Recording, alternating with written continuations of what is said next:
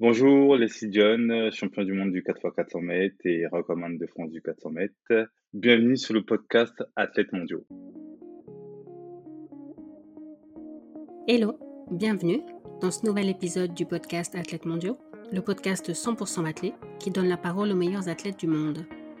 Cette semaine, je reçois Leslie John, recordman de France en plein air et en salle du 400 mètres, en respectivement 44-46 et 45-54 et champion du monde du 4x400 mètres il y a 20 ans lors des mondiaux de Paris 2003. C'était avec Naman Keita, Stéphane Diagana et Marc Rakil. Dans cet épisode, Leslie nous parle bien sûr des mondiaux de Paris, de sa relation avec son entraîneur François Pépin et avec son pote d'entraînement Marc Rakil, mais aussi de comment il a commencé l'athlé, des hauts et des bas qui ont fait sa carrière et de sa reconversion suite à une blessure dont il s'est jamais vraiment remis. Bonne écoute.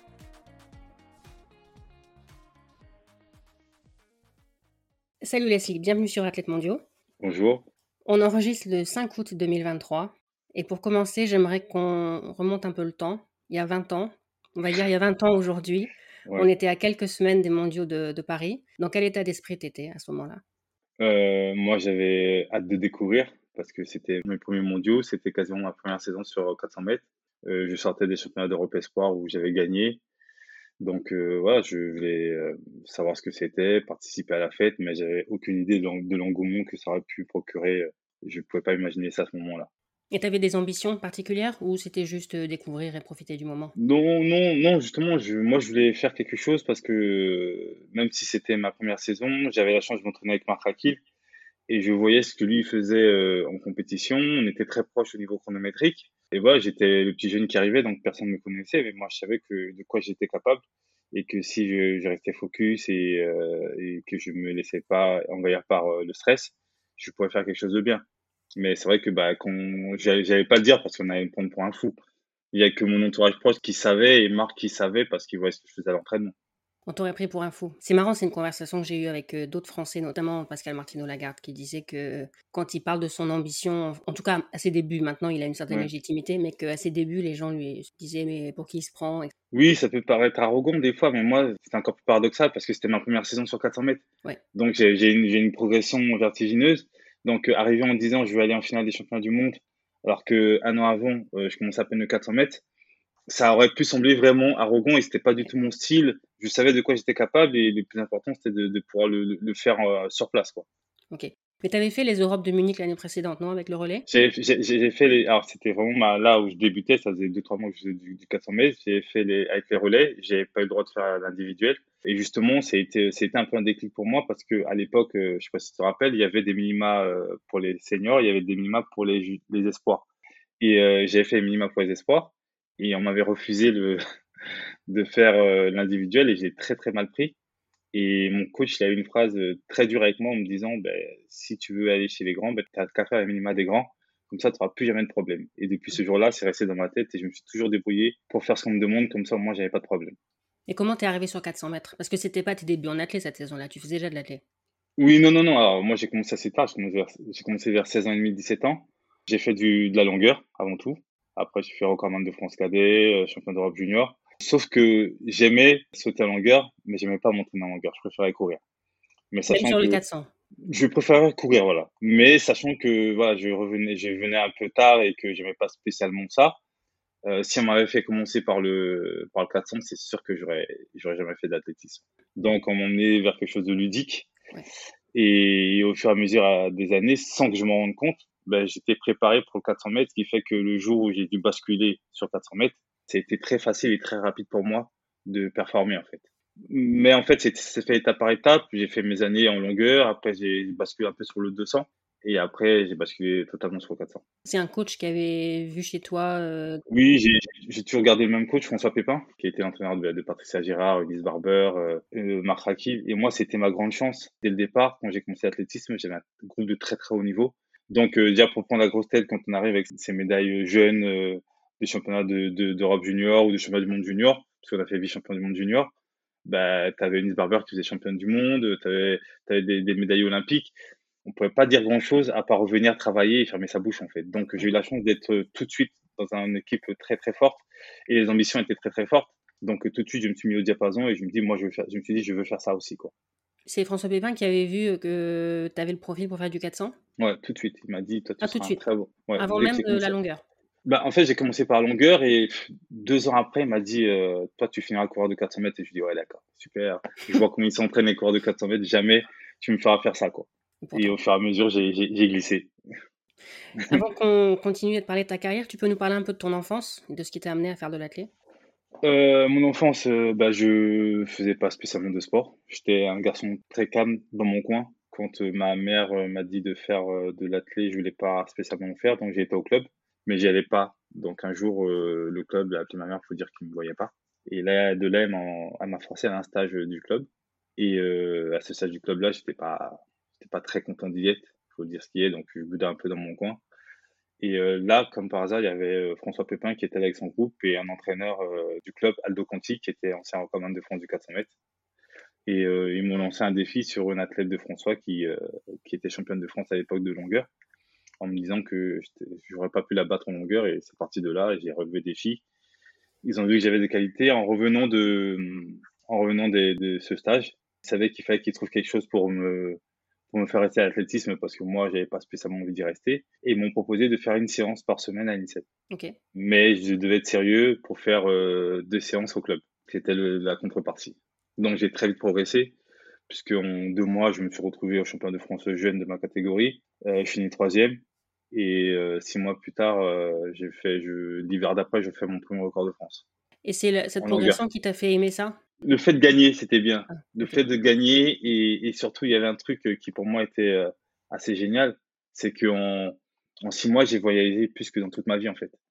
Et ça, c'était c'était top. Je voyais des choses. Je me suis retrouvé en Chine, en Espagne, en- et, et là, je me suis dit ah ouais, c'est trop bien en fait. Les compétitions, c'est toujours à l'étranger. euh, on voit des, des nouvelles personnes. Moi, j'étais dans ma cité et tout, donc c'est vrai que pour moi, c'était euh, c'était un facteur d'évasion, très clairement. T'es pas le premier à me dire ça. Même si je suppose que pendant les voyages, vous voyagez sans vraiment voyager, parce que Oui, mais quand vous avez vous grandi dans des blocs, Oui. euh, Mm. avec le fait de prendre l'avion, aller dans les aéroports, être avec, avec l'équipe de France, représenter l'équipe de France, dormir dans des super hôtels et tout, rien que ça, c'était du bonheur. c'est un truc qui te manque maintenant, de moins voyager? Euh, bah, je voyage quand même beaucoup encore, je, je me déplace, je me déplace encore beaucoup par mes différentes activités, mais euh, non, ça me ça, me manque pas parce que je fais totalement autre chose. Courir, euh, faire de l'athlé, ça me manque pas du tout. Quand je vois les, les gars s'entraîner et tout ça, des fois, je me dis, Ah, même si tu me payes, j'y retournerai pas. mais euh, non, non, non, moi, ça me ça me manque pas parce que je, ce que je fais, je, je m'éclate dedans. Mais c'est vrai qu'à l'époque, c'était vraiment, j'avais les, yeux grands ouverts quand je voyageais et tout ça, parce que je me disais, Waouh, c'est trop bien en fait. Aller faire des stages en Guadeloupe, à l'île Maurice, en Afrique du Sud, c'était, même dans les, dans, dans, dans les meilleurs rêves, j'aurais jamais pu y penser ça, quoi. Mais t'étais pas déçu du coup que les Mondiaux soient à Paris? Parce que là, pour le coup, il n'y avait pas de voyage. Non, j'étais, pas dessus, au contraire, je me disais, ah ouais, c'est trop bien, on fait le championnat du monde en France, euh, euh, il y aura tout le monde, euh, et puis on, moi, c'était les premiers mondiaux, donc je, me suis- je savais que j'allais être un peu, entre guillemets, chouchouté, et c'est toujours bien d'être chouchouté quand on fait ses premiers championnats du monde. Et c'est pas venu trop tôt des Mondiaux à domicile? Même, si tu disais au début qu'en fait, les personne t'attendait, donc à la limite, t'avais peut-être moins de pression que d'autres. C'est pas venu trop tôt, oui et non. Euh, non, parce que en fait, euh, j'avais pas spécialement conscience de, la chose et j'ai pris les choses comme elles venaient. Et puis, euh, comme je progressais tout le temps, ben, c'était vraiment top. Et pouvoir faire ça chez soi, c'est vraiment extraordinaire. Mais euh, le reste de ma carrière, au niveau émotion, bah, c'était, j'ai vécu le meilleur dès, dès, dès mon premier chemin du monde, quoi. Ouais. C'est, clair que de loin, euh, j'ai jamais revécu ça. T'as un an pour revenir, Leslie. non, c'est bon. Non. Je laisse ça aux autres. Parce que là, c'est encore mieux, hein, c'est les jeux. Ouais, c'est les jeux. Non, mais c'est vrai que c'est vrai que même les gens ils me disaient tu vas voir les jeux, c'est ça va être extraordinaire et déjà les, les jeux à Athènes, bah c'était une grosse déconvenue parce que c'était pas du tout au niveau des, des Jeux Olympiques en soi et euh, même Pékin c'était bien mais c'était pas Paris quoi. Je me souviens, moi j'étais dans le stade ce jour-là, et oui, il y, avait une ambiance, euh, la finale du 400. Bon, en Ouais. plus, dans la finale, avec euh, Marc Raquil qui, est- qui avait toujours une façon de courir très très Ouais. spectaculaire, qui faisait Ah oui, c'était du Netflix hein. C'était vraiment du Netflix. Euh. Moi, je me rappelle la première fois quand je suis rentré sur le stade, j'avais jamais vu autant de monde dans un stade d'athlètes pour moi. Donc, euh, je me disais, waouh, c'était flippant. Et puis, quand euh, à la finale, on entendait aller les bleus et les gens ils tapaient des pieds, on avait l'impression que le sol il tremblait. Au niveau, au niveau de l'émotion, il fallait le gérer. fallait le gérer. Et c'est vrai que du haut de mes 22 ans, euh, je me suis dit, waouh, où je suis. Mais ça va, tu t'es pas. Bon, tu finis cinquième de la finale le jour J et quatrième après disqualification. On peut pas dire que tu es passé à côté de ta finale, même si évidemment tu es près du podium. Mais... Oui, mais en fait, je fais des erreurs de, de débutant parce qu'en fait, je suis tellement surpris de ne pas avoir Marc qu'en fait, euh, quand vous regardez sur la course, euh, au lieu de, me concentrer sur ma ligne, je commence à, le chercher sur la fin. Et c'est ça qui me joue, le, qui me joue les, les, les 4 centièmes.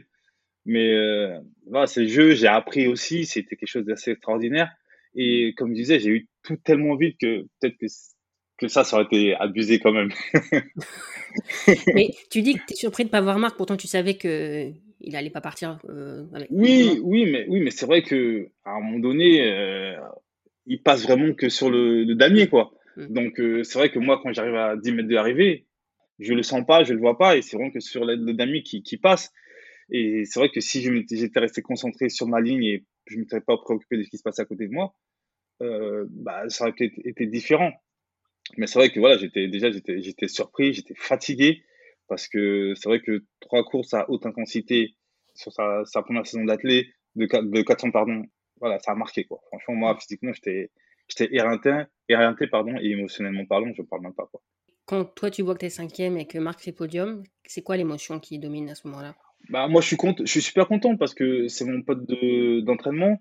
on partage beaucoup de choses. C'est vrai que lui, euh, il m'a quand même poussé sur les entraînements. Euh, il m'a poussé à me dire Ouais, non, mets-toi sérieux au 400, tu as du potentiel et tout. Donc, c'est vrai que moi, je suis, je suis, content pour lui parce que bah, faire champion, euh, médaillé de championnat du monde euh, dans son pays, c'est quelque chose d'extraordinaire. Et puis, c'est vrai que Marc, quand il a, quand il a commencé le 400, vu comme il courait un, courait un peu en mode désarticulé, tout le monde lui disait, mais toi, jamais tu feras quelque chose sur 400.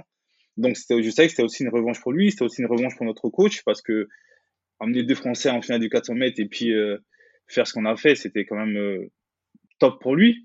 Donc, non, moi, moi j'étais vraiment content. Sa médaille, c'était un peu la mienne aussi, quoi. Pour les gens qui étaient dans le stade, je pense que c'était c'est aussi un souvenir euh, très fort.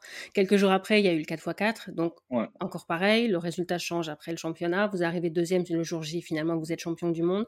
La Marseillaise, vous l'avez eu à un moment? Oui, on l'a eu euh, deux ans plus tard.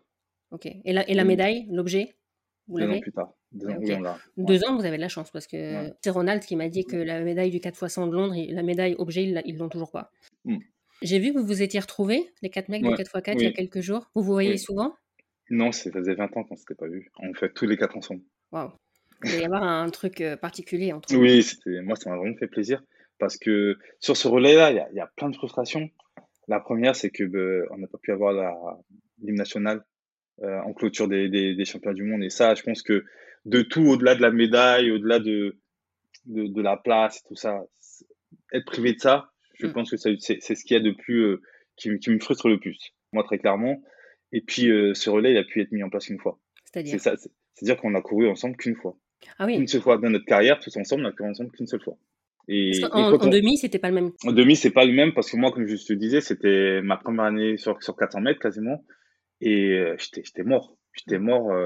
même la finale, quand je m'échauffe, je me dis, ça va être très compliqué. Ça va être très compliqué parce que ça me tire de partout. Et là, Stéphane a eu des mots vraiment rassurants en me disant, t'inquiète, ça va aller. De toute façon, t'es en forme, même si t'es fatigué, tes jambes, ils vont tourner toutes seules et tout ça. Et c'est vrai que voilà, et puis bon, on oublie, euh, quand on arrive sur, la piste, on, oublie tout ça. Mais c'est vrai qu'en soi, le relais, on l'a mis que à ce moment-là. Et pas avant, pas après. Mais Stéphane, t'es pas sûr non plus de participer non, Oui, oui Stéphane, il nous dit, euh, avant, de, de, avant la finale, il dit écoutez, j'ai une gêne à l'ischio, c'est si vous préférez que le remplaçant il rentre, je comprendrai et tout ça. Et on a tout dit, dit mais non, euh, nous, euh, si tu te pètes, tu te pètes, c'est pas grave, tout le monde prendra pour lui. Mais l'histoire elle est comme ça et elle sera comme ça en fait. C'est pas n'importe qui, Stéphane. Ouais, et puis on savait aussi que c'était c'était plus euh, c'était peut-être cette dernier champion du monde puisqu'après il y avait les jeux. Donc voilà et puis qu'on le veuille ou non, avec un Stéphane Diagana, ça faisait ça faisait peur aussi. Ouais. Voilà, c'est ça à l'époque, nous, on venait d'arriver. Moi, je venais d'arriver, donc euh, j'avais pas faire très peur, même si voilà, j'avais fait de bonnes, j'avais fait de bons résultats. Mais c'est vrai qu'un Stéphane Diagana qui, qui, vous avez dans votre équipe, bah, automatiquement, ça, ça laisse son joueur. Ouais. Et comment tu as vécu l'après mondiaux Parce que là, euh, je suppose que niveau médiatique, tout ça, ça t'avait changé de dimension? C'était difficile. C'était ce qui est le plus difficile parce que, comme je le disais en préambule, moi, j'étais euh, une personne discrète dans mon coin. Je fais pas de bruit. Et là, du jour au lendemain, de la, médiatisation, euh, on regarde ce que tu fais, tu peux plus faire de contre-performance euh, sans que ce soit aperçu. Mais dans mon malheur, comme j'avais une personne euh, comme Marc qui prenait beaucoup de lumière, moi, ça me permettait aussi de, pouvoir esquiver de temps en temps. Mais c'est vrai que ça n'a pas été facile de gérer ça. Sur les premières années, euh, c'était plus une corvée qu'autre chose. Mais après, voilà, j'ai compris que c'était le métier, qu'il fallait faire les choses, euh, qu'il fallait les faire bien, que tout le monde puisse bien faire son métier, que ce soit les journalistes, euh, les partenaires, que si on faisait bien les choses, voilà, ça prenait pas plus de temps que ça. Mais c'est vrai qu'au début, j'ai eu un peu de mal. Tu as eu des propositions un peu bizarres? Bizarre, oui, j'ai eu de la musique. J'ai eu, on m'a proposé de faire un truc avec Doc Gineco. Euh, ouais, j'ai eu des propositions, mais après, moi, c'était mon focus. Après les mondes, je, je suis revenu euh, encore plus motivé parce que passer à côté d'une médaille pour 4 centièmes, ça, même si j'étais content pour Marc, ça passait pas en fait. Ça passait pas et, et, je savais que je pouvais faire mieux. Je savais que j'avais encore beaucoup de choses à apprendre de la discipline puisque j'étais vraiment neuf et j'ai tout fait pour revenir même avant, avant la fin des vacances. Quoi. Et est-ce qu'à ce, moment-là, tu es aussi. Euh, parce que forcément, quand on est médiatisé, il y a des gens qui se rapprochent, etc., des gens plus ou moins de confiance. Il faut savoir faire le tri. Oui, oui, automatiquement. Mais moi, comme je suis un peu sauvage, donc euh, les gens, ils. ils même, mes, même, même, mes proches, euh, c'est compliqué pour eux. Alors, les gens d'extérieur, okay. je suis pas trop le. Bah, tu m'as vu dans les, dans les meetings, je suis pas trop la personne la plus avenante euh, dans les meetings euh, qui va aller vers les gens ou qui, qui va rigoler avec tout le monde. Je suis plutôt dans mon coin, euh, lunettes sur les yeux, casque sur la tête et, et voilà quoi. Donc euh, non, sur, sur ça, les, voilà, mes amis euh, de l'athlète, c'est sont de d'il y a 20 ans. Quoi. Okay. J'aurais dit réservé plus que sauvage. Sauvage, c'est toi qui oui, dis, moi j'aurais pas dit oui, ça. Moi, voilà, c'est ce qu'on m'a dit souvent, mais oui, beaucoup, beaucoup plus réservé que peut-être la norme. Et c'est vrai que ça détonnait avec Marc. Ouais. Mais voilà, moi, moi ça m'allait très bien en fait ça m'allait très bien parce que ça me permettait de travailler de mon côté et, et pas avoir cette euh, surmédiatisation. D'ailleurs, je sais pas comment les jeunes ils font aujourd'hui, quoi, parce que. Et puis les réseaux sociaux. Avec les réseaux sociaux et tout ça, ça a pendu tout ça. Ouais, ouais. Qu'est-ce que tu aurais aimé qu'on te dise à l'époque? Est-ce que euh, y a des choses qui auraient pu t'aider, des conseils? Alors je, j'aurais pas aimé qu'on me dise les choses parce que ce que j'ai vécu, ça m'a permis aussi de grandir. Okay.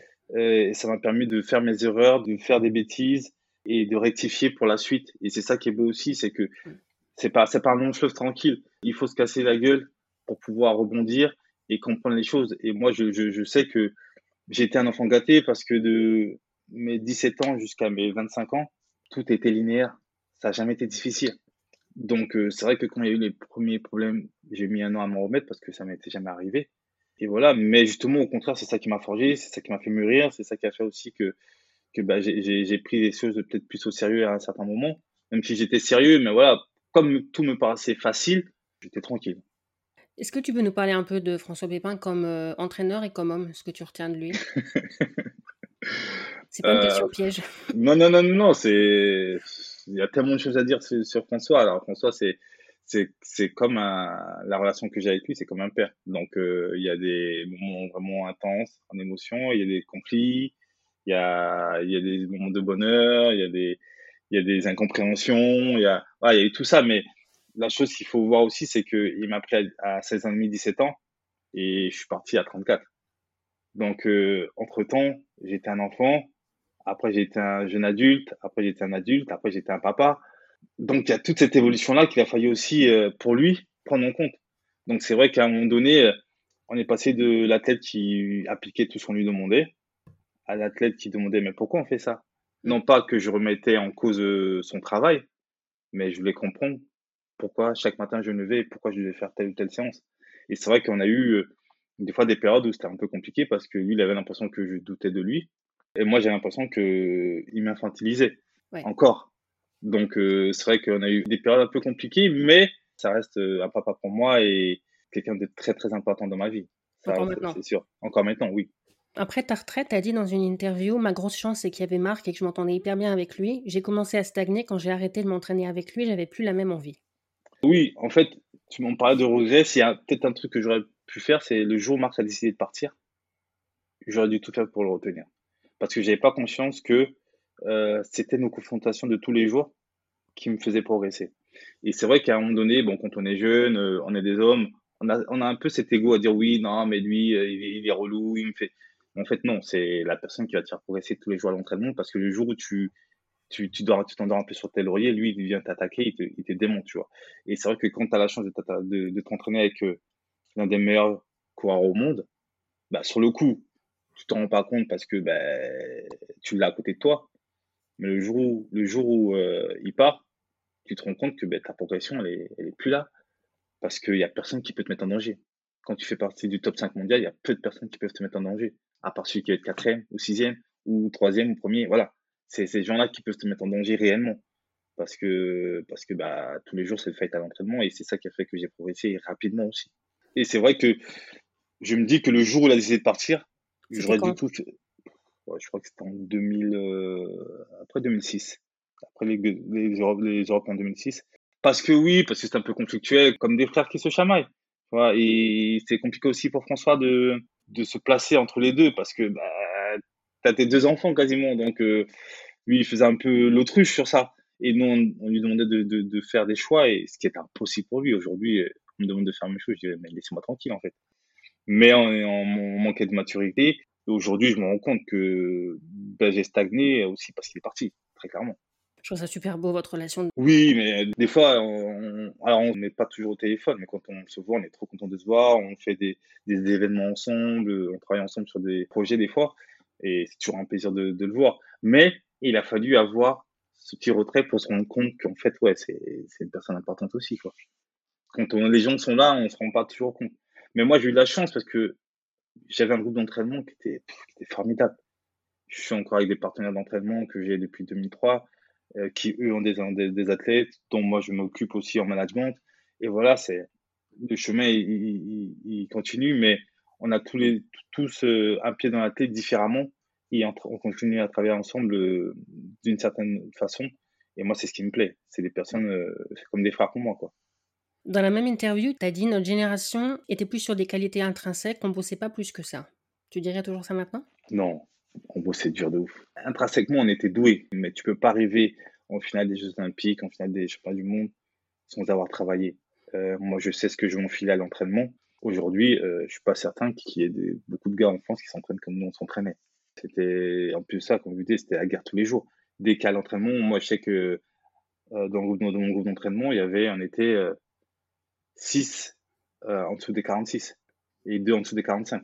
Donc, euh, tous les jours à l'entraînement, c'est du fight. Et puis, on avait un coach qui n'était pas gentil, quoi. Très clairement. C'est-à-dire, tu as des exemples?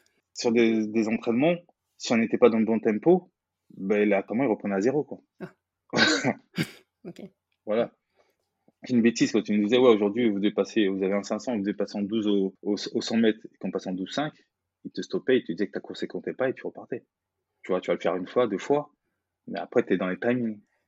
Parce que, parce que quand tu dois faire 4 fois 500 et qu'au final, tu en fais 6 parce que tu en as fait, en as foiré 2, ben voilà, François Pépin, il n'était pas là pour jouer, il n'était pas là pour enfiler des pertes. Donc, euh... Mais ce qui faisait que quand on arrivait en compétition, on se disait toujours, ça peut être plus dur que l'entraînement. Ouais. Là, je suis en train de me dire que dans les gens qui écoutent, il y a des coachs qui vont se dire tiens, ça c'est une bonne idée. Après, ça responsabilise. Ça responsabilise. Ton premier record de France, il date de 2004, c'est ça? Oui. Quand tu as battu le fameux 44-79 qui a fait marque en finale à Paris. Ouais. C'était à la chaux de fond?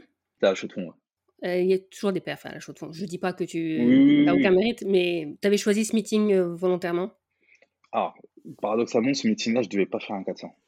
Ok. Je, je vais faire un 300 mètres. Ok. J'étais, j'étais, il y avait un 300 mètres qui était prévu pour moi. Parce que je sortais de stade d'entraînement avant les Jeux. Et c'était le dernier, le dernier test. Et après mon dernier entraînement, François il m'a dit, euh, dans la voiture, il me dit, euh, tu vas pas faire un 300, tu vas faire un 400. Je dis, oh, ça, t'es relou, tu changes toujours les plans. Donc, dans la voiture, je boudais. J'étais pas content. J'ai fait mon 400 et je suis record de France. Comme quoi. Mais est-ce que tu considères que c'est le, le pic de ta carrière? Parce que chronométriquement, non, tu l'as encore amélioré après. J'ai amélioré après, ouais. ouais. Est-ce que c'est ton record personnel que tu considères comme le pic de ta carrière? Est-ce que c'est émotionnellement c'est Paris 2003 Est-ce que c'est Paris 2011 Il y a eu beaucoup de choses. Euh, je pense que sur le chrono, c'est 44-46, il n'y a pas de souci. Sachant que cette saison-là, j'étais nul comme jamais. C'est quand vous reprenez mes chronos de cette année, j'ai été lamentable, lamentable. Je, en meeting, j'avançais pas une cacahuète, mais j'avais un entraîneur qui faisait tout pour que j'avance pas. Donc, euh, et, et, justement, c'était une période, franchement, si, euh, si je le connaissais pas et que si j'avais pas confiance en lui, je l'aurais quitté, c'est sûr. Parce qu'il a tout fait pour retarder mon pic de forme. Dès que je commençais à être un peu bien, il, me cassait les jambes, il me disait. En plus, les, les, le monde était tard, en fait, était euh, fin août, début septembre. 2007. Ok. Au, au, Japon. Et il me disait attends, attends, attends, attends, attends, attends. Donc, bah, ça s'est décanté aux France. Mais c'était long. C'était très long. C'était très long. Donc, euh, sur ça, donc oui, c'était pas une super saison, mais au final, je suis record de France. Et la saison, je, je pense que je suis le, au mieux de ma forme, c'est 2008. Ok, Pékin. Pour les, pour les jeux, franchement, je, les séries, euh, tranquilles, les, les demi, tranquilles. Et je me blesse en finale. Oui, mais d'ailleurs, je voulais, je voulais qu'on en parle, mais on va d'abord, si ça ne te dérange pas, parler ouais. de 2006, Göteborg. Ouais, Göteborg. où tu fais, tu fais troisième. Marc gagne. Ouais. Oui, je vois à ta tête que c'est pas un bon souvenir malgré la médaille. La médaille est anecdotique. Celle-là, elle compte pas? Non. manifestement, tu n'as pas beaucoup de bons souvenirs de ce championnat, vu, vu ta tête? Non, non, non. En fait, euh, cette contre-perf, elle, elle, se joue au mental. Et là, je, je déchante totalement. Marc, il m'enterre. Marc, il m'enterre parce qu'en fait, euh, j'arrive avec la meilleure perf de l'année. Il y a ce truc un peu fraternel où tu dois tuer grand frère, tu vois. Tu, dois, tu vois, tout le monde te dit, ouais, t'as les meilleurs chronos, mais lui, il est toujours là quand il faut, tu vois. Et tu te mets sans te rendre compte une pression, tu vois. Je mangeais pas, euh, je restais dans ma chambre. Et, et lui, tu vois, il était tranquille. Non, mais Leslie, c'est le meilleur. Leslie, il a la meilleure perf. Et tu vois, et au fur et à mesure, je prenais le, le truc, le truc, le truc. Et euh, manque d'énergie. Manque d'énergie en finale euh, parce que je mange pas, je suis, je suis, je suis faible quand j'ai les jambes en coton quand je rentre euh, sur la piste. Franchement, je sais même pas comment je fais les trois. J'ai pas de jambes. J'ai pas de jambes. Et franchement, euh, sa victoire, elle méritait fois 1000. Hein. Vous étiez dans la même chambre en championnat? Non, moi j'étais avec Ladji. Ok. Parce que tu voulais être avec Ladji ou parce que tu voulais pas être avec Marc? Parce que j'imagine que. Parce que, parce que non, non, parce que j'étais toujours avec Ladji. On... Ok. À part à Paris 2003 où on, est, on s'était exilé, on n'était pas au village, on n'était pas au village, on était resté à Marcoussis. Et encore, on avait chanté notre chant. Mais sinon, moi, j'étais toujours en, en, chambre depuis jeune avec Lodi, en fait. Donc, euh, j'avais gardé, on avait gardé ces habitudes-là. Et non, non, j'ai, psychologiquement, j'ai explosé. J'ai explosé parce que je mangeais pas, parce que je, j'étais stressé de fou. Et euh, tu manges pas, bah, j'avais perdu, je crois, 4-5 kilos. Donc, euh, ouais, j'ai, j'ai plus, j'ai plus d'énergie. Et quand tu as réalisé que c'était le mental qui avait flanché, tu as essayé de, de bosser sur pas, le mental? j'ai, je l'ai pas réalisé sur le coup. Ah, aujourd'hui, je sais que c'est ça. Parce Mm. que voilà, j'ai, un recul et tout. Mais ouais, Marc sur ça, il était très très fort. Se me mettre ce côté un peu de favori. euh, oui, non, mais c'est lui. Limite, il disait, c'est lui qui va gagner la médaille d'or. Moi, je viens pour l'argent, tu vois. Mais il le faisait parce que lui préférait pas avoir la pression sur lui. Je je suppose qu'il le faisait pas toi pour te déstabiliser. Non, mais c'était, peut-être pas pour me déstabiliser, mais un peu quand même. Ok. on se connaissait bien. On se Mm. connaissait très bien. C'est ça aussi le truc, c'est que on se connaissait très bien. Et lui, il savait que voilà, j'étais, en, en pente montante, que voilà, qu'il fallait trouver des choses. Et puis, et puis il était bon jour J. Et sur ça, il y a rien à dire. Il a, rarement été mauvais les jours J. Après, moi, je sais que tu vois, j'ai fait toutes les finales possibles de, depuis mes premiers championnats du monde jusqu'à ce que j'arrête. Il y avait le mental, mais sur ce, truc-là, sur ce, ces championnats d'Europe-là, je, je passe à côté, très clairement. Après, je me ressaisis en, en relais parce que je suis un super relais. Mais ouais, sur la finale, inexistant. Est-ce que les relais, ça permet aussi de quitter un championnat avec un sentiment un peu moins négatif ou est-ce que de toute façon Non, moi, mon championnat était. Là, j'ai limité à 4 parce que par rapport aux, aux copains, il fallait faire le job et je l'ai bien fait. Mais en soi, moi, moi, je suis passé à côté. euh, Et, je... et en fait, je si on reprend les articles de, de, de- d'après le championnat, j'ai mon jeu à moi et je suis très dur avec moi parce que je, je passe à côté. Je veux pas, tu veux pas faire tant d'années d'entraînement, te préparer toute l'année. Les gens ils s'investissent pour toi et passer à côté parce que tu, tu flanches. C'est la première et la dernière fois, mais là, je, je, je, je- moi, je, je m'en voulais tellement. Je me disais, c'est pas possible d'arriver avec la meilleure perf et partir troisième. Et il y a, il y a un, un gros écart de chrono entre toi et Marc Oui, oui, je crois que je dois faire. euh, il y a trois dixièmes quasiment. Ah non, il n'y a pas photo. Je fais même pas deuxième. Ah non, il n'y a, y a pas photo sur la course. Il y a pas... De toute façon, quand euh, il est à un mètre de toi, euh, derrière toi, dernière ligne droite, voilà. Oui, avec quelqu'un d'autre, c'est pas pareil, mais quand c'est lui. euh, Oui, oui, c'est ça. Je veux dire, n'importe qui, ça va pour moi, mais quand c'est lui, tu sais que je savais que c'était- mort, tu vois. Et lui, il te voit, il te voit faiblir, c'est encore mieux pour lui. Après ce- cette troisième place, tu as aussi parlé du fait que les médailles de bronze, ça change rien pour aller dans des gros meetings ou pour avoir des sponsors, alors que le titre, oui. Mm. Vraiment, une médaille de bronze, ça change rien du tout. Non, parce qu'en fait, euh, ça change rien. Tu fais euh, finaliste olympique euh, les deux ans avant. Ouais. Que je veux dire? Ça a plus de valeur que médaille de bronze au chemin d'Europe. Ouais. Tu fais finale dans tous les championnats depuis, depuis 2003. Ça n'a pas de valeur. C'est pas que ça n'a pas de valeur, je vais pas abuser, mais c'est, ça n'a pas changé grand-chose à ta vie, là. Très clairement. Et dans tes contrats à l'époque, tu avais aussi, euh, je sais pas, des bonus si tu avais tel ou tel, euh, faisais tel ou tel Oui, oui, oui, oui, oui, il y a des, bonus, mais c'est même pas ça qui, moi, c'est vraiment pas ça qui m'animait. Sinon, j'aurais fait tous les meetings possibles. C'est vraiment Mm. pas ce qui m'animait. Moi, ce qui m'animait, c'était d'être bon au grand championnat, euh, de pouvoir faire les finales, de pouvoir battre les meilleurs records en grand championnat. Voilà, c'était parce que on cochait cette croix-là avant chaque début de saison, que je sois championnat d'Europe, monde ou jeu. On savait qu'il fallait que je sois en finale de, de, de l'événement. Et on a toujours réussi à le faire. Et même si j'avais eu des hauts, des bas dans la saison, même si des fois on se disait non, mais là, il n'y arrivera jamais. Et, et je m'en sortais toujours. Mais euh, ouais, non, euh, Göteborg, euh, il y avait rien pour moi là-bas. J'ai pas été bon. Tout simplement. Maintenant, on va parler de Pékin 2008 où tu arrives en finale encore une fois et là, tu te blesses. Mm. Tu peux nous raconter un peu la course, à quel moment tu sens qu'il y a un truc qui va pas? Mais en fait, il y a, c'est tellement bizarre parce qu'en fait, euh, le stage d'entraînement se passe super bien. Quand j'arrive à Pékin, je fais les entraînements. Même le coach, il me dit non, mais vas-y, arrête, c'est bon, là. On est, on est très bien. Je fais les demi, je fais les séries. Je, je puisse pas attendre plus, plus que ça. Je fais la demi. Je suis bien. Et je me dis, au final, je vais tout envoyer. Sauf que, on a perdu des 10 degrés. Parce qu'il y avait la finale de botte la, la veille. Ils avaient mis les canons et tout ça. Et on perd 10 degrés, pluie et tout ça le jour de la finale. Moi, l'échauffement, je me sens super bien et tout. Finale, faux départ. Bon, c'est pas grave, on revient et tout. Je me remets dans les starts. Je pars, trois foulées, j'entends PAC. Et là, je me dis, bon, c'est la finale des jeux, tu peux pas t'arrêter. Essaie de gérer sur un malentendu. On sait jamais. Si tous les jours se pètent, on sait jamais. On sait jamais. Faut pas, faut pas lâcher. Donc, je commence à courir. Je salais dans ligne droite opposée. Et quand arrive le virage, je sens que c'est comme si on me, on me tirait une fermeture éclair. Et là, je dis, oh, c'est chaud, c'est chaud, j'ai mal, j'ai mal. À chaque foulée que je mets, j'ai mal, j'ai mal. Mais je me dis, vas-y, arrache-toi. Résultat, 16 cm à l'ischio et fin de saison. Et quand tu dis que Mais- tu l'as entendu, tu l'as littéralement entendu Ah oui, je, je, sens mon, mon comme s'il y avait euh, une bulle qui éclatait dans mon ischio, quoi. Donc tu l'as senti, mais tu l'as entendu aussi. Non, non, je l'ai Ah oui, senti. ah oui j'allais dire, c'est dans le stade. de- qui Non, non, non, je l'ai senti. Mais euh, oui. Et même pendant une fraction de seconde, je me dis, je fais quoi, je m'arrête, je m'arrête pas. Et t'as regretté de ne pas t'être arrêté après? Non. Bah, tu peux pas t'arrêter sur une finale olympique. Tu peux t'arrêter partout, même pas sur une finale olympique. Ça fait 4 ans que t'attends ça. Non, jamais, jamais, jamais. T'as pas eu des Jamais. séquelles euh, après où tu t'es dit Ah, si je m'étais arrêté? si, oui, j'ai eu des séquelles, mais ça refaire, je refais 10 000 fois la même chose. Ah non, tu... la honte de s'arrêter sur une finale olympique, jamais. Même s'il faut finir à quatre pattes, tu finis à quatre pattes. Mais tu t'arrêtes pas, quand t'es un guerrier, tu t'arrêtes pas, tu t'arrêtes pas sur une finale olympique. T'as, t'as fait 4 ans que t'attends ça. Non, vas-y, je me suis blessé, je m'arrête. Non. À part si ça aurait été vraiment quelque chose de, de fou, tu te pètes le genou et tout ça, tu peux plus avancer, mais Je pense à Derek Redmond, le Britannique, tu sais, qui c'était, c'était à Barcelone 92, je pense. ouais, qui c'est, qui, ouais, qui- Ouais, Voilà, c'est ça, un truc avec les jeux. Aujourd'hui, oui, tu peux pas, tu peux pas t'arrêter comme ça, c'est pas possible. Tu peux pas avoir attendu tout ce temps-là pour eux. Et puis c'est ça qui est dur aussi. Et, euh, j'ai pas vécu, euh, j'ai pu finir ma course, mais j'imagine euh, les gens, ça fait quatre ans qu'ils attendent.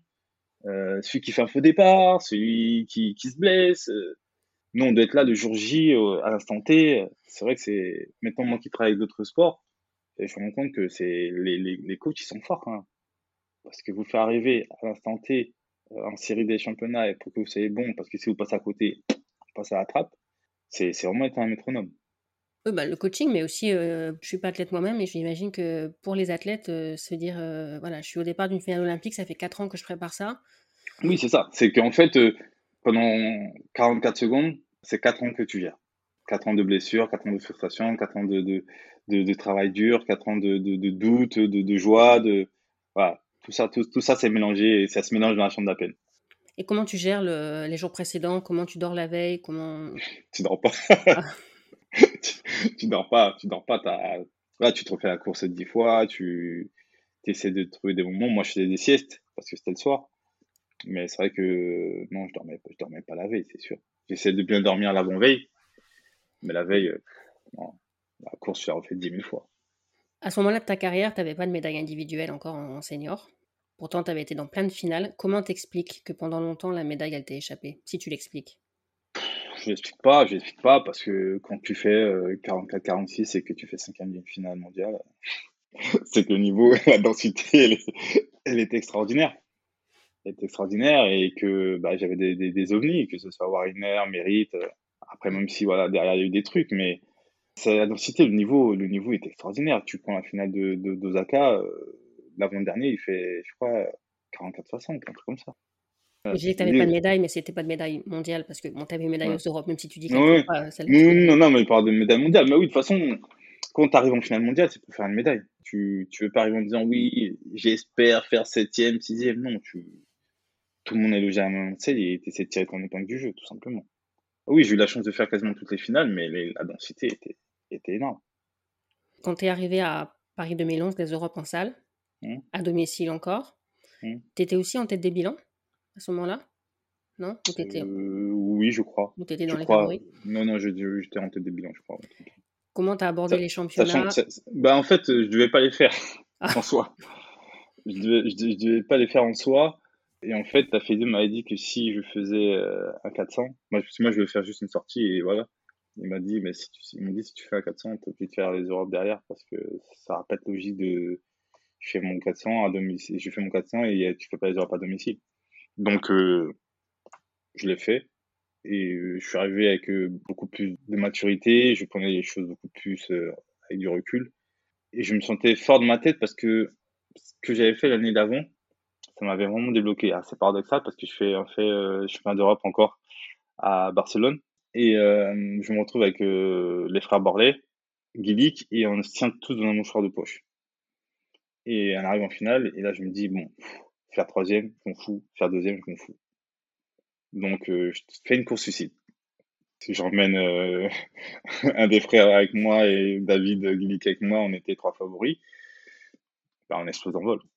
Parce que je passe sur des tempos euh, à 50 mètres de l'arrivée, je, suis, je suis encore loin devant et, j'explose en vol. Mais, pour la première fois de ma carrière, voilà, j'ai été un peu pas calculateur. Et c'est ce que me reproche un peu le coaching. Il me disait, ouais, t'es trop, t'es trop bloqué en fait. Tout, faut, faut que tout soit carré dans ma vie. Faut quoi, les choses, j'aime bien les choses carrées. Et il me dit, prends tes courses, c'est ça aussi quoi. Tu prends pas de risques, tu, tu sais ce que tu sais, tu sais ce que tu veux. il me dit des fois, faut avoir ce petit grain de folie que tu peux avoir quand tu as commencé 400 parce que tu connaissais pas. Et aujourd'hui, toi, étais, tout était trop millimétré et le petit grain de folie, bah, il te le manquait un peu. Et c'est vrai que sur cette course-là, je l'ai eu. Je me suis dit, bon, de toute façon, je suis arrivé dans les starts. On avait une stratégie avec le coach et je l'ai pas du tout respecté. Je lui ai dit, j'ai maté, je me suis dit, vas-y, me fous de faire deuxième, troisième.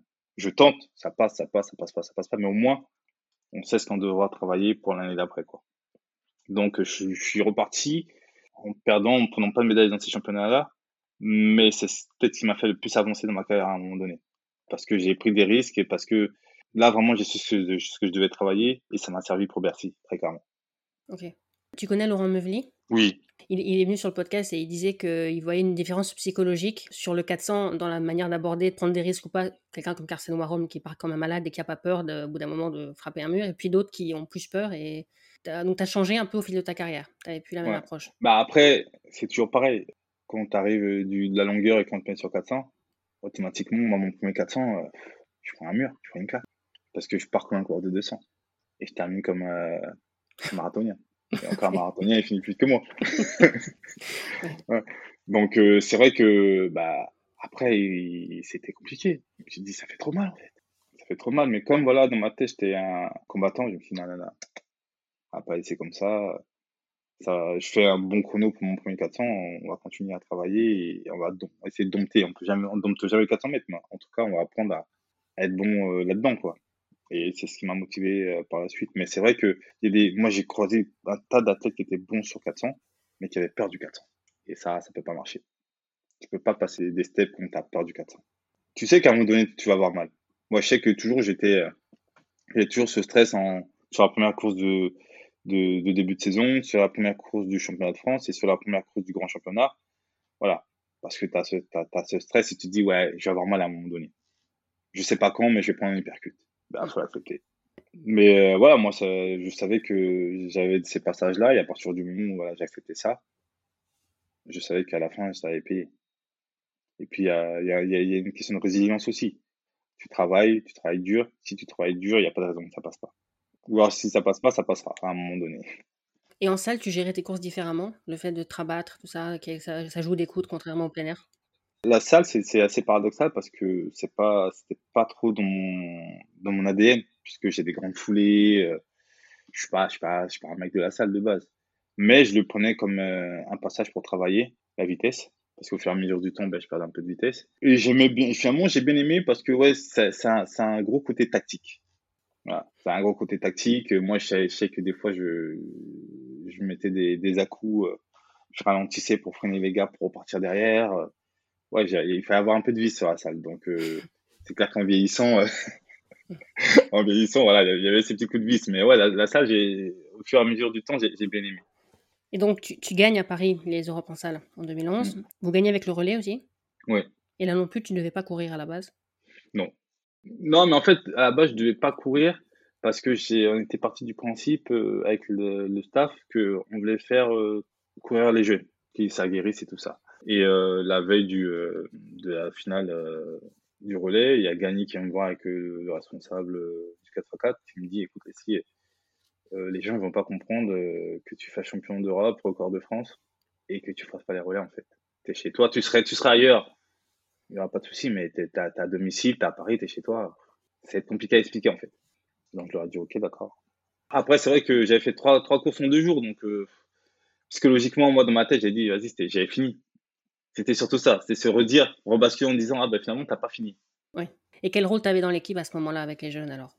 Bah, Mais t'étais pas si vieux que ça à l'époque aussi Non, j'avais 30, ans quand même, j'ai 30 ans. Bah après, c'est compliqué parce que c'est des petits jeunes qui veulent te bouffer, tu vois. C'est des petits jeunes qui veulent te bouffer, je le comprends. Donc, euh, et puis moi, euh, quand j'étais athlète, j'étais pas très, comme je dis, j'étais pas, pas la personne la plus avenante. Donc, euh, donc c'est vrai que j'étais, non, mais en ce je, les motivais, on savait qu'on pouvait faire quelque chose. Mais je pouvais pas dire que, que j'étais proche, ce serait mentir. En plus, voilà, moi, je, je vais, je, vais être honnête avec toi. Le, truc, c'est que, comme je te dis, j'ai connu le Graal tout de suite avec le relais, avec une équipe de fous. Donc, les valeurs que eux avaient, bah, c'était différent avec la nouvelle génération. Et ça, moi, j'ai du mal aussi à le, pas à l'accepter, mais à le comprendre. Parce que j'avais été éduqué d'une certaine façon et il y avait une nouvelle génération qui avait d'autres codes qui n'étaient mm. pas les miennes. Par exemple euh, Je sais pas, je, je donne une anecdote idiote, mais quand je suis en chambre d'appel pour les championnats de France et que je vois deux jeunes venir danser devant moi, je me dis, mais moi, j'aurais jamais osé faire ça devant Diagana, en fait. tu vois et qui se disent, vas-y, rendez-vous sur le podium. Et tête, je les regardais, je disais, mais on est où en fait? Tu vois Après, j'ai compris que c'était pas méchant, que c'était leur façon de faire. Mais c'est vrai que moi, je me dis, en fait, euh, j'ai été éduqué à l'ancienne, en fait. J'ai été éduqué avec les, les, les anciens, les diagonales. fallait être humble.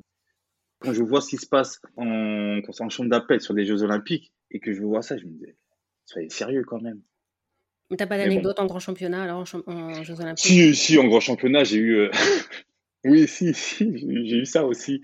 Pour 2004, pour 2004 en fait, euh, c'est là où je me suis rendu compte qu'on était dans un autre monde au jeu.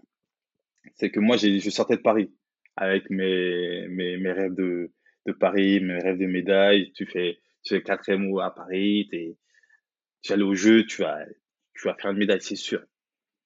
Et euh, quand on reparle de psychologie, c'est que je me suis rendu compte que les mecs, ils me considéraient pas, en fait. Parce qu'en fait, quand j'arrive en finale, en chambre d'appel, il y avait que des gars des Caraïbes, des Américains. Et à un moment donné, ils se mettent en, rond, tous ensemble, les sept, et ils commencent à faire la prière ensemble. Mais en fait, comme si moi j'étais inexistant, moi je comptais même pas pour eux, en fait. Et t'entends ça crier Thank you, Jesus, thank you.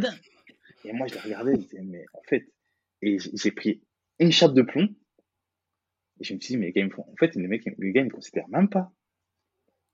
Ils me considèrent même pas. Et je suis arrivé dans mes, dans mes starts avec ça dans la tête et en me disant, euh, les mecs, ils me considèrent pas. Tu vois, j'étais plus dans ma course. J'étais plus dans ma course. C'était tous des anglophones, les autres? Oui. c'est peut-être aussi ça qui a joué que. je sais, je sais pas, c'est parce que même si c'était des anglophones, quand tu vois les mecs, ils te regardent même pas en fait. Ouais. Ils te calculent, tu vois, ils se parlent entre eux, ils font leur pierre entre eux, mais ils te regardent même pas un instant. Comme si toi, t'es, toi, t'es une erreur du truc du casting en fait. tu vois? Mais limite, c'est ça en fait. Limite, t'es une erreur du casting. Parce que après ça, tout ça, quand tu commences, ils te voient en meeting, en championnat, toujours en finale. Après, il y a beaucoup plus de respect, tu vois. Ils te voient, ils te check, ils te parlent, comment ça va et tout, nanani, j'ai vu ta course là. C'est pas pareil. Sur les premières fois, euh, les mecs, ils buvaient leur eau, ils me crachaient au pied, limite, tu vois, pour de l'intox. Après, jamais ça arrivait. Au jeu à Pékin, jamais ça arrivait, ça, tu vois. Ils te disaient good luck et tout. C'est plus parti dans ça après. Parce qu'il a fallu prouver sur le terrain. Mais déjà, je pense que pour eux, Paris, c'était euh, c'était c'était une erreur. Euh, Athènes, c'était encore une erreur. Tu vois? Donc, c'est clair qu'ils ne me considéraient pas comme un mec de, qui, pouvait, qui pouvait faire des grosses performances ou les battre. Bah, Paris en 2003, la France a eu beaucoup de médailles aussi. Je suppose que le, public a joué. Peut-être que les étrangers se sont dit, bon, ils ont profité du public, mais ils n'avaient pas le niveau. Oui, et puis, et, puis, et puis, quand tu regardes les performances de Paris, au niveau performance, c'était pas le truc le plus fou. Alors, certains te diront il y avait beaucoup de contrôle à Paris, que c'était c'était un peu la guerre et tout. Mais c'est vrai que pour moi, Paris, euh, Athènes, ça a été retour à la réalité. Hein. Parce que tu arrives avec euh, la troisième ou quatrième perte mondiale, mais les mecs qui te mettent des claques, euh, ça les vite. Et là, j'ai dit, ah ouais, c'est ça le très très haut niveau. C'est bien les, les, coulisses comme ça, on n'a pas, c'est pas des choses que. ouais, c'est pas des choses qu'on voit, mais ça forge ça forge parce que après, tu, tu, sais comment ça se passe, tu sais que il n'y a rien qui va te déstabiliser. Tu vois. Tu mets tes lunettes et tu bouges pas, il peut se passer un tremblement de terre, ça, tu bouges pas. Tu restes concentré.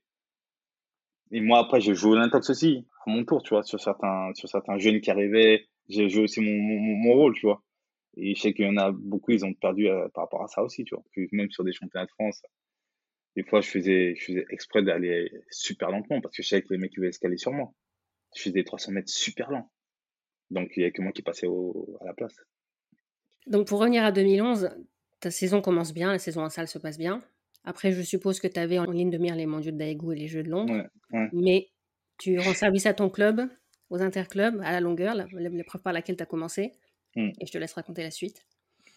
Alors, c'est ça qui est paradoxal parce que tous les voyants étaient au vert. À l'entraînement, je faisais des super chronos, je sortais de, de Bercy où tout s'était bien passé. Et pour la première fois depuis très longtemps, j'ai mal nulle part. Et là, c'est rare parce que j'ai toujours un truc à droite à gauche euh, qui me freine. Et ce qui fait qu'on était toujours un peu sur le. On faisait toujours attention. Et là, le coach il me dit euh, Ouais, il va falloir dépanner le club euh, sur la longueur. Et au départ, je dis Non, non, non, non, je vais pas le faire et tout. Et je lui dis Il me dit Si, si. En plus, je, je venais d'arriver dans le club. Il me dit Oui, c'est voilà, un beau geste et tout. Je dis, non, franchement, ça fait 10 ans que j'ai pas sauté. Il me dit, un saut, il va rien t'arriver, un saut, il va rien t'arriver et tout.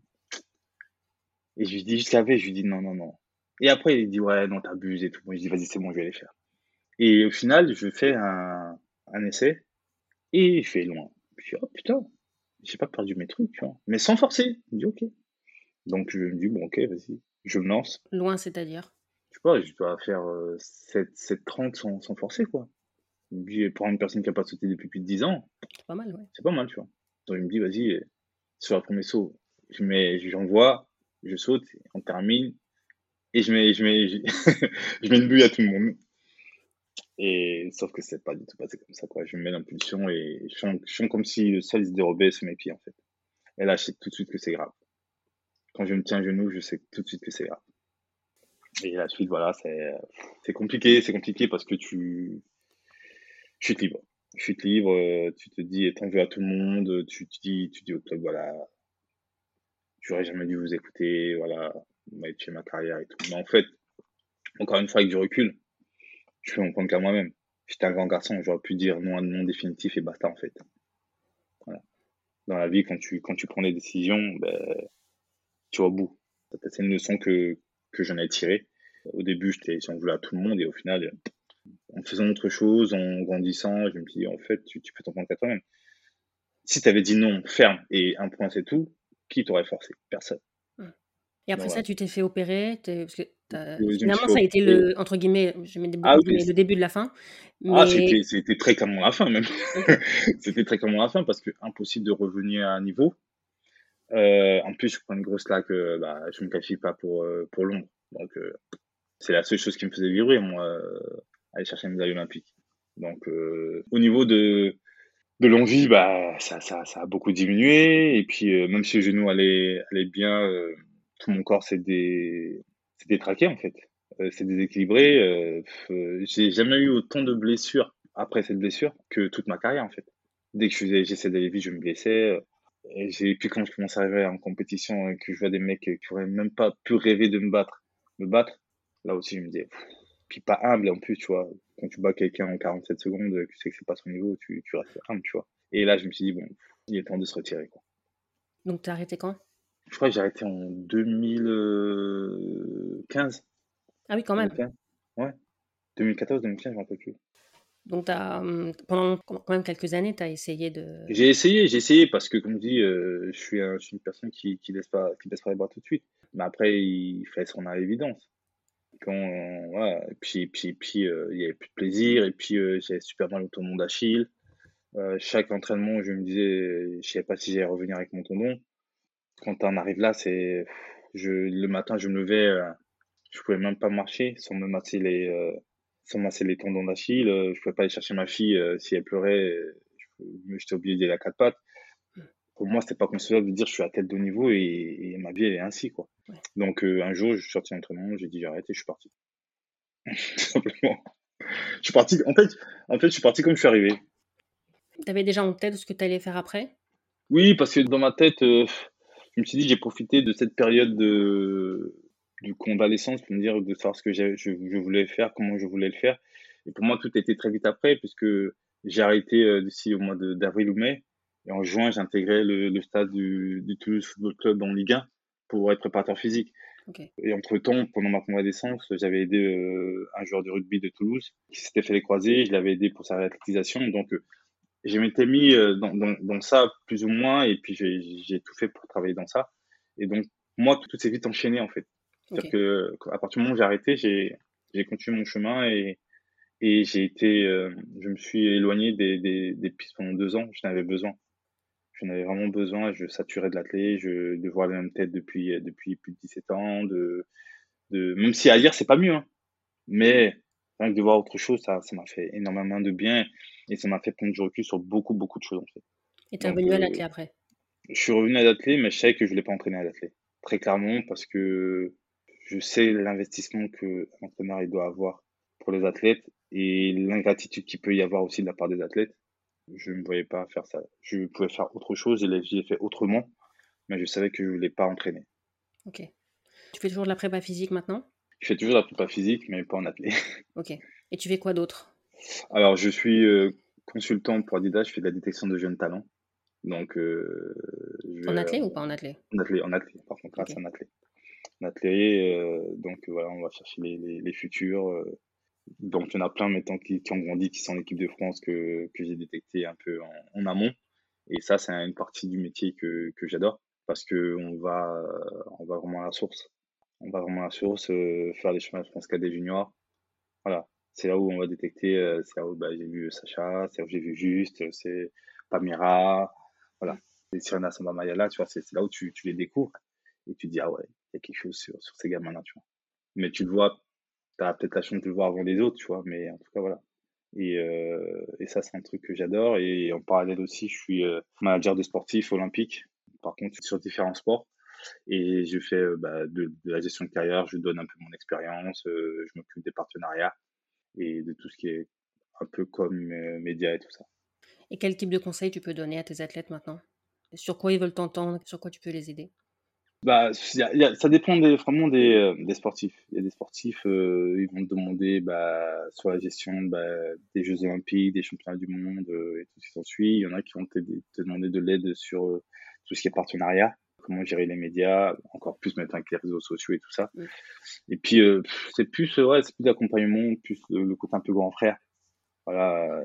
Mais par contre, c'est bien aussi de, de les laisser faire leur, leurs arts et des fois de, de, de tomber Même si voilà, on essaie de faire en sorte qu'ils tombent pas trop fort, mais euh, il y a des fois, moi je leur dis, ben, je, pense que tu devrais faire ça. Et ils me disent, ben non, non, je vais faire ça. Ben, si, fais en fait. Et quand tu t'es, quand tu t'es rendu compte que c'était pas bon, ben, on en repart tranquillement. Mais tu peux pas tout borner, tu peux pas euh, mettre des, des, des bulles euh, sur tout. Non, faut laisser des fois les choses se casser pour mieux le reconstruire après. Ouais. Toi, l'échec dont tu as le plus appris, c'est l'échec entre guillemets, c'est Barcelone 2010 Barcelone, c'était ouais, c'était une ça fait partie, mais il y, a eu, il y a eu plein d'échecs quand même. C'est ce que je dis aux gens, il y a beaucoup plus d'échecs que de réussites. Hein. Et encore, moi, je, je, je, me trouve privilégié parce que je faisais des finales à chaque fois. Même si je pouvais être déçu et tout ça. Mais déjà, on passe la moitié de notre temps à l'infirmerie. Et ça, le, monsieur, madame, tout le monde, il ne le voit pas. L'échec, euh, ouais, les échecs, c'était tous les jours. C'était tous les jours, mais il fallait se relever, euh, rebondir, et voilà. Mais c'est ça aussi qui fait la beauté du sport, et c'est ça aussi qui fait euh, les valeurs de, de, de, chaque humain. C'est que bah, des fois, il y a des échecs qui te marquent plus que d'autres, mais ça te permet de grandir et d'être d'être un homme. Voilà. Moi, comme je disais, je, je suis arrivé, j'étais un enfant. J'étais un enfant et grâce aux personnes avec qui j'ai grandi, grâce aux entraîneurs, grâce à ces échecs, grâce à, à ces réussites, bah, je suis devenu l'homme que je suis avec mes valeurs. Après, ça peut plaire, ça peut ne pas plaire, ça, c'est autre chose. Mais euh, en tout cas, je pense que voilà, je, je, suis ce que je suis et je ne regrette pas. Quoi. Et aujourd'hui, si on me demande si j'avais quelque chose à changer de ma carrière, comme je te dis, je ne changerais rien parce que ça fait de moi ce que je suis aujourd'hui. Et j'ai été au bout de ce que je pouvais faire. Si euh, mon summum c'était 44-46 et de faire 4 heures de mon chemin du monde, ben, voilà, c'est comme ça. Et tu penses que si tu n'avais pas fait d'athlète, tu serais devenu quoi? Honnêtement, je sais pas. Je peux pas te dire, mais en tout cas, je sais que j'ai eu beaucoup de chance. La vie, c'est une question de chance aussi, parce qu'il y avait très peu de chances, comme on voit, de force à ce stage en Italie. Très peu de chances que je tombe sur un François Pépin qui me voit, parce que même lui, d'habitude, c'est pas là qu'il allait en stage, qui me propose ça. Très peu de chances que bah, du, jour au lendemain, voilà, je, sois très fort, parce qu'au bout de 2-3 mois, j'étais très fort. Très peu de chances qu'en changeant de discipline, bah, je fasse partie des meilleurs mondiaux et je me retrouve en finale des championnats du monde sur une saison. Voilà. Moi, je sais que j'ai été un enfant gâté et que été un enfant gâté par la chance aussi parce que bah, quand tu vois mon parcours, ça aurait pu ne jamais m'arriver, ça aurait été normal en fait.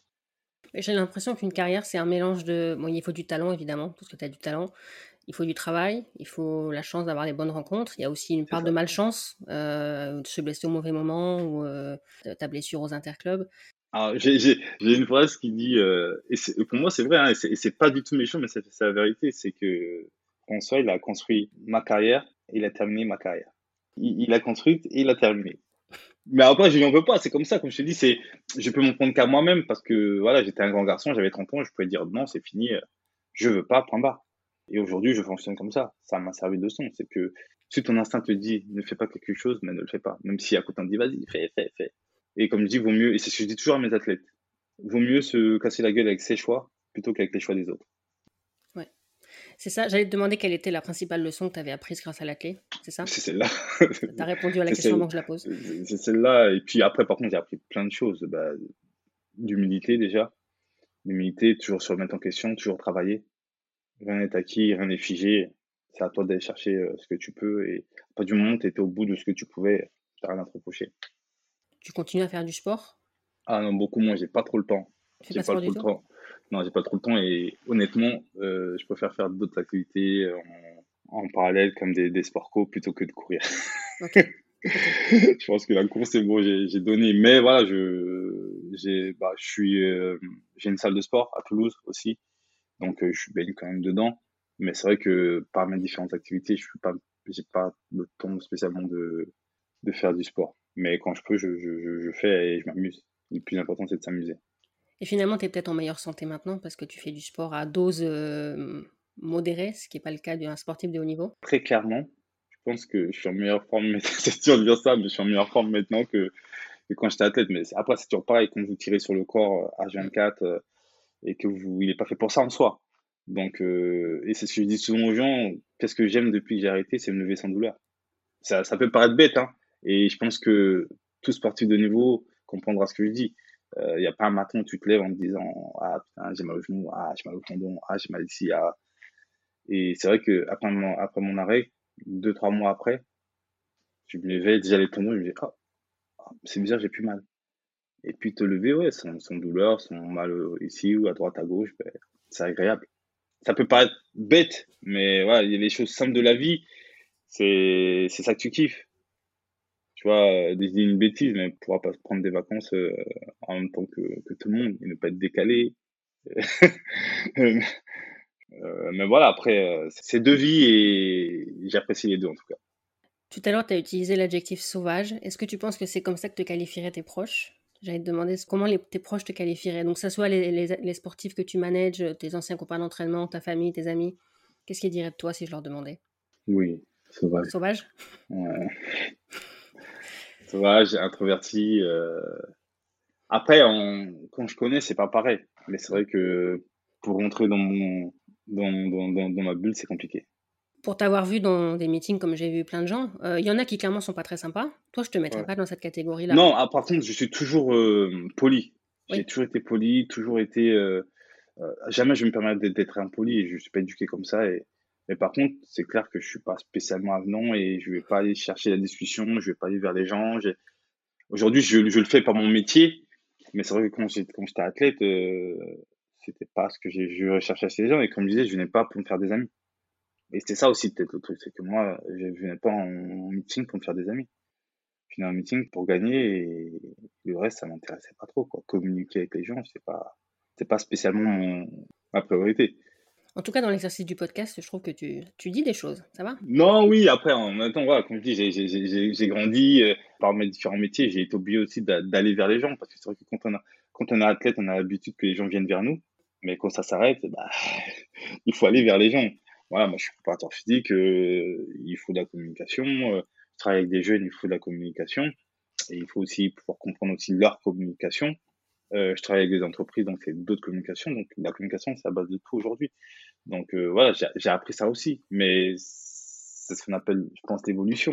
Mais c'est vrai que quand j'étais athlète, j'avais pas besoin de ça parce que j'avais pas spécialement besoin des gens pour avancer. J'étais bien dans ma solitude et, je suis quelqu'un de, solitaire de base. Donc voilà, je, me concentrais sur moi, essayer de faire le mieux que je puisse. Et après, euh, j'avais mon groupe d'entraînement et ça me suffisait vraiment. Quoi. Le reste, euh, c'est vrai que je n'allais pas trop vers les gens. Il y a une question que je pose à tout le monde. Le, podcast s'appelle Athlète mondiaux parce que ce que j'aime le plus dans l'athlète, c'est son côté universel. On en parlait en off tout à l'heure. J'ai envie d'inviter des gens du monde entier. Ça, c'est ce que moi, je préfère dans l'athlète. Qu'est-ce que toi, tu préfères dans l'athlète? Il y a plein de choses que j'aime dans l'athlète. Même si des choses que j'aime pas, mais plein de choses que j'aime dans l'athlète. Déjà, la, la, différence de genre, en fait. C'est-à-dire qu'un athlète, euh, pas, tu peux être blanc, tu peux être noir, tu peux être grand, tu peux être petit, tu peux être gros, tu peux être maigre. Ça, ça a choqué personne en fait. Il y a de tout dans l'athlète. Et ça revient un peu à ce que tu dis, c'est universel. Mais c'est universel dans la globalité, que ce soit dans la nationalité, que ce soit dans la morphologie, que ce soit dans les mentalités. Et c'est ça qui est bien, c'est que jamais, euh, en tout cas, je pense, en athlète, on vous jugera parce que vous êtes gros, ou parce que vous êtes mec, parce que vous faites du demi-fond, ou parce que vous êtes euh, peut-être extravagant comme un, entre guillemets entre Usain Bolt et vachement plus introverti comme d'autres. Voilà, je pense que tout le monde a sa place dans l'athlète et c'est ça qui est beau. Euh, il y a des pays que limite on les connaît même pas sur la carte du monde. Je les vois en athlète, ils peuvent être champions du monde. Ça, c'est pas permis à tout le monde en fait. Et, et c'est ça, tout le monde a sa chance. D'autres choses que tu aimes, je te donne le droit à plus d'une réponse si tu veux. D'autres choses que j'ai, la mixité. C'est con, hein c'est bête, mais euh, moi qui travaille aujourd'hui avec euh, des sports co et tout ça, je me suis rendu compte qu'il bah, y a très peu de sports où les hommes et les femmes se déplacent ensemble. Ouais. Pour nous, c'est normal en athlète, mais en oui, fait, pas ou, travaillent, ou travaillent ensemble. Moi, quand, des fois, quand je dis, bah oui, on s'entraîne avec des filles et tout. Ah bon, ah bon les filles s'entraînent avec vous? Bah oui. C'est pour ça que on va parler d'un truc euh, bête, mais quand on, je vois dans d'autres sports, on parle de, de disparité financière par rapport aux, aux hommes et aux femmes. Ben, nous, en athlète, il n'y a pas trop ça. Il n'y a pas trop ça parce que ça va être surtout ton image. Je veux dire, à un moment donné, que ce soit Marie-Josée Pérec ou euh, Christine Aron, bah, c'était les femmes qui prenaient le, plus dans les meetings euh, par rapport aux autres Français. Après, ça va être ton niveau. Mais je veux dire, il n'y a, a, pas tant de disparité que ça. Après, il va y avoir peut-être une disparité par rapport aux, aux disciplines. Oui. Par rapport plus par rapport aux disciplines que, qu'à un homme et une femme. Ouais. Vaut mieux être coureur de 100 mètres que faire du lancer voilà, marteau. Que, que du lancer marteau, voilà. Donc c'est juste une question de discipline. Mais voilà, ce côté euh, bah, homme-femme euh, sur le même pied d'égalité, ça, ça, je trouve que c'est un bon truc de l'athlète. Bon, je pourrais te parler encore très longtemps, mais on va peut-être s'arrêter là. Est-ce que tu veux ajouter quelque chose? Est-ce que tu as un, message à passer euh, aux gens qui écoutent ou... Non, mais juste euh, kiffer, kiffer, euh, kiffer votre vie, profiter. Tant que la santé est là, c'est l'essentiel. la santé, on la savoure pas forcément quand on l'a. Oui, oui, c'est clair. En plus, on est passé par des périodes comme le Covid et tout ça. Et c'est vrai que pour moi, moi, ça a permis de revoir plein de choses et de vraiment mettre plein de choses à plat. Et voilà, tant qu'il y a la santé et que vos proches vont bien, le reste, il y a toujours des solutions, on peut toujours avancer. Je suis d'accord. Merci. Merci pour l'invitation. C'est fini pour aujourd'hui. Merci Leslie d'avoir accepté mon invitation et merci à vous d'avoir écouté l'épisode jusqu'au bout. Dites-moi sur les réseaux sociaux ce que vous avez pensé de l'épisode et si vous aussi, vous étiez au Stade de France lors des Mondiaux de Paris en 2003. Si vous aimez le podcast, n'oubliez pas de lui laisser 5 étoiles et de vous abonner. Vous pouvez aussi soutenir le podcast via le lien disponible dans les notes. Vous contribuerez ainsi aux prochains épisodes. Merci et à la semaine prochaine avec le second épisode de cette rétro spéciale Paris 2003. Mon invité sera Perdita Félicien, championne du monde du 100 mètres cette année-là. À la semaine prochaine.